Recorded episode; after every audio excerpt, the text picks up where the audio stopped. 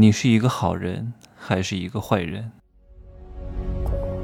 没有事实，没有真相，只有认知，而认知才是无限接近真相背后的真相的唯一路径。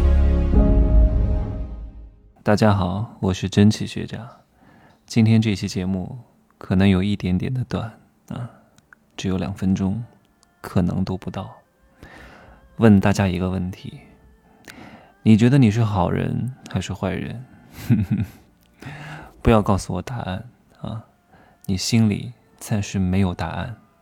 我现在问你一个问题，你再问自己：你是一个好人还是一个坏人？假设你今天出门看到一对夫妻掉在水里，这个时候你大发善心，脱下衣服就把这对夫妻救了起来。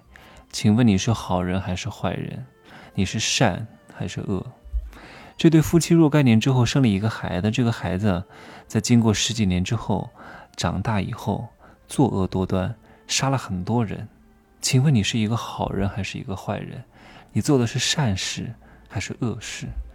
这个杀人的孩子杀了一对夫妻，这个夫妻刚好留下一个孩子，这个孩子长大成人之后普渡天下，变成了一个像蝙蝠侠一样的拯救人间的人。